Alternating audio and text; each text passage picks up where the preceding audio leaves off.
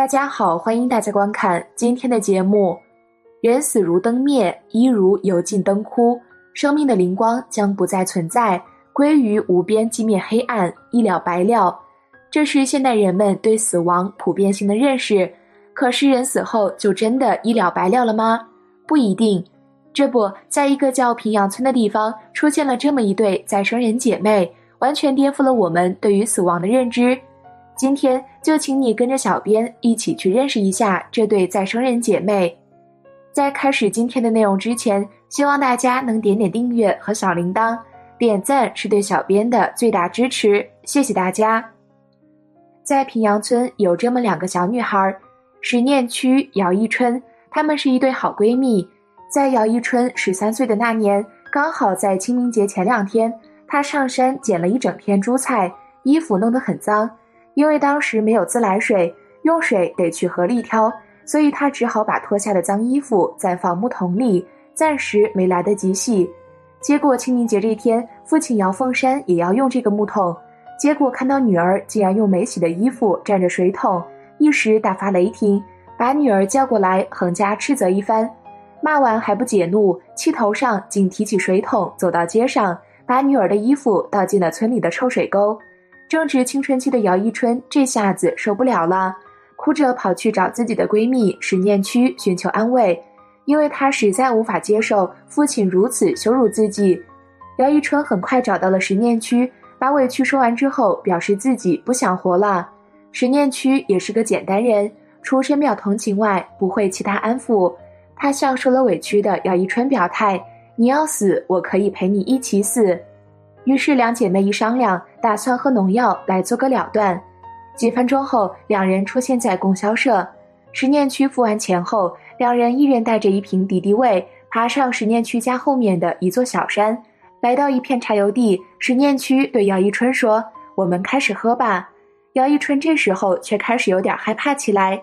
见此，石念区安慰道：“一春，别怕，姐姐先喝。”从整个过程看，石念区有多次机会可以避免这场悲剧的发生，但她就是这么一个单纯到底的女孩。石念区打开敌敌畏的瓶盖，扬起脖子，咕咚咕咚一鼓作气喝了个精光。喝完扔下瓶子，小声说了句“好苦”，便倒地身亡了。姚一春看着倒地的石念区，十分慌乱和悲痛。她脱下外衣盖在姐姐身上，然后打开瓶子开始喝药。可是味道实在太苦，姚一春喝了一半便放下了瓶子，毒性很快发作，他也倒了下去，抱着石念区死在一起。父亲的粗暴导致两名花季少女自杀的悲剧就这样发生了。恰巧这个季节，山上茶油树正值落花，村里有几个男孩子上山捡这种花吃，结果发现一对姐妹死在一起，他们吓坏了，赶紧下山叫了几个村里的老人上山查看。几个老人查看后得出的初步结论，竟然是这对姐妹可能是从广西来自杀的。之后，更多村民上山，才终于发现了他们的真实身份。村民们既悲痛又气愤，把他们俩的遗体拖到山的另一边，点火焚烧后就地掩埋了。村民之所以焚烧自杀者的遗体，据说一是因为痛恨自杀行为，二是防止他们死后变恶鬼。在十念区和姚一春死后。两个灵魂便结伴去新寨投胎，出发时还有个男鬼同行。这个男鬼生前是平阳村姚一春的爷爷，几十年前在焚烧他们两个的地方上吊自杀了。他们一行三鬼走到新寨村口的一棵古树下，他俩对同行的男鬼说：“我俩是女孩子，你是个老男人，别再跟我们了，你自己进村吧。”接着，他们在村口选定了一户觉得好的投胎目标人家。然后来到了村口附近的土地庙，里面的土地公就安排他俩住庙里等待投生。在他们死后一个月，一九八七年五月八日半夜，吴诗彩、吴诗航双胞胎姐妹俩出生，父亲吴举爱，母亲杨献花。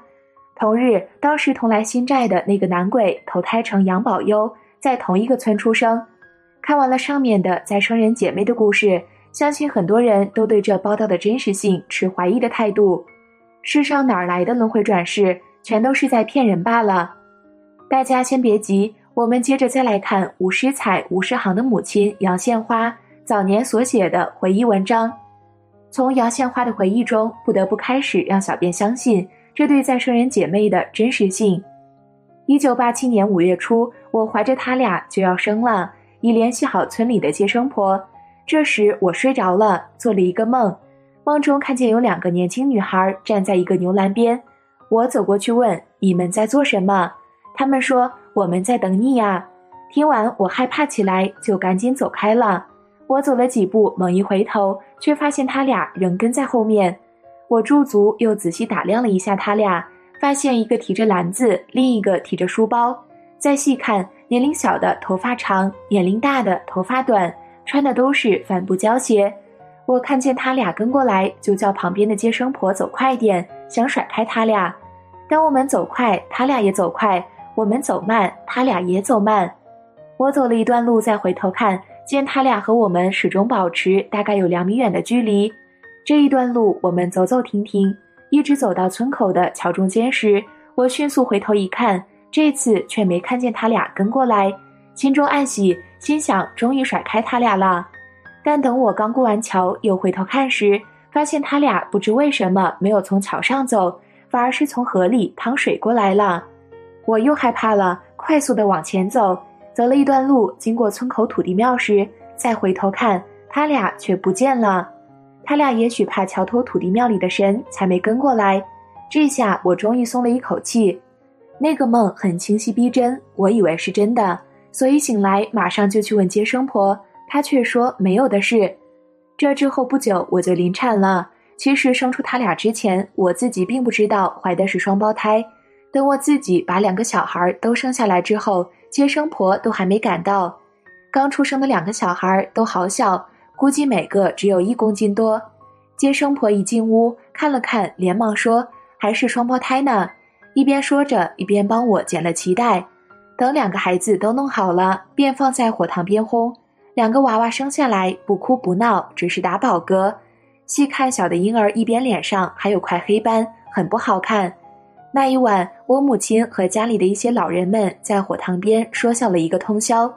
过了三天，为他俩办庆生宴，亲朋好友都来看他俩。大家听说我生了一对双胞胎，都很惊讶。大家看到他俩小得像个布娃娃，都很担心，怕活不下来。但大家嘴上没说，怕得罪人，所以人人都只说好。一周后，那小的婴儿脸上的黑斑不见了，变成漂亮的布娃娃了。两个小家伙出生时重量过轻，开始说话和走路也晚，但是到两岁七个月大时，却突然开口说话了。他俩刚会说话后，就开始说些什么一条藤子拖下山，咕咚咕咚，又说他买毒药的事，竟是些我听不懂的话。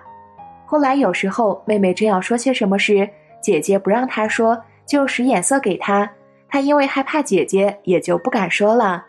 类似这样的情况发生了多次。此外，他俩从能讲清楚话开始，不管白天晚上，睡觉醒来都会讲一些似乎是他们刚刚外出经历的新闻。如果你不耐心听完他们刚探测到的新闻，那可就辜负了他们的热情。他们不会把刚才的外出经历说第二遍的。我只好听他们说完再去做其他事。再忙再累，我也要先听完。三岁那年元旦，他俩睡了一天一夜。醒来说前世家有很多好吃的，诸如鱼、豆腐、猪肉、腌鱼等，还有其他菜。他俩说只是在窗户外看，没进去吃。还说前世家吃剩下的菜放在菜盆里，还说这个菜放这边，那个菜放那边，腌鱼放中间。但有时候前世家人还没吃，他俩的灵魂就先吃了。灵魂回家后，人醒了，我叫他俩吃饭，他俩却都说已吃过了。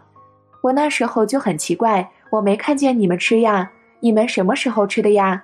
他俩就说在前世家吃过了，还吃了鸡腿呢。那几年他们经常去前世家吃饭，人没去，只是灵魂去吃的。姚一春家里人吃什么，做什么大事小事，他俩都是人不去也能知道。是采钱氏哥哥的女儿办周岁宴时，本来想安排他俩去，可是出发时雨下的很大，不方便带他俩去。只有他俩的爷爷去了，爷爷前脚刚走，他俩上床就睡，一直睡到爷爷回家之前。爷爷还没进家门，他俩就醒了。我问他们：“爷爷赴宴结束了吗？”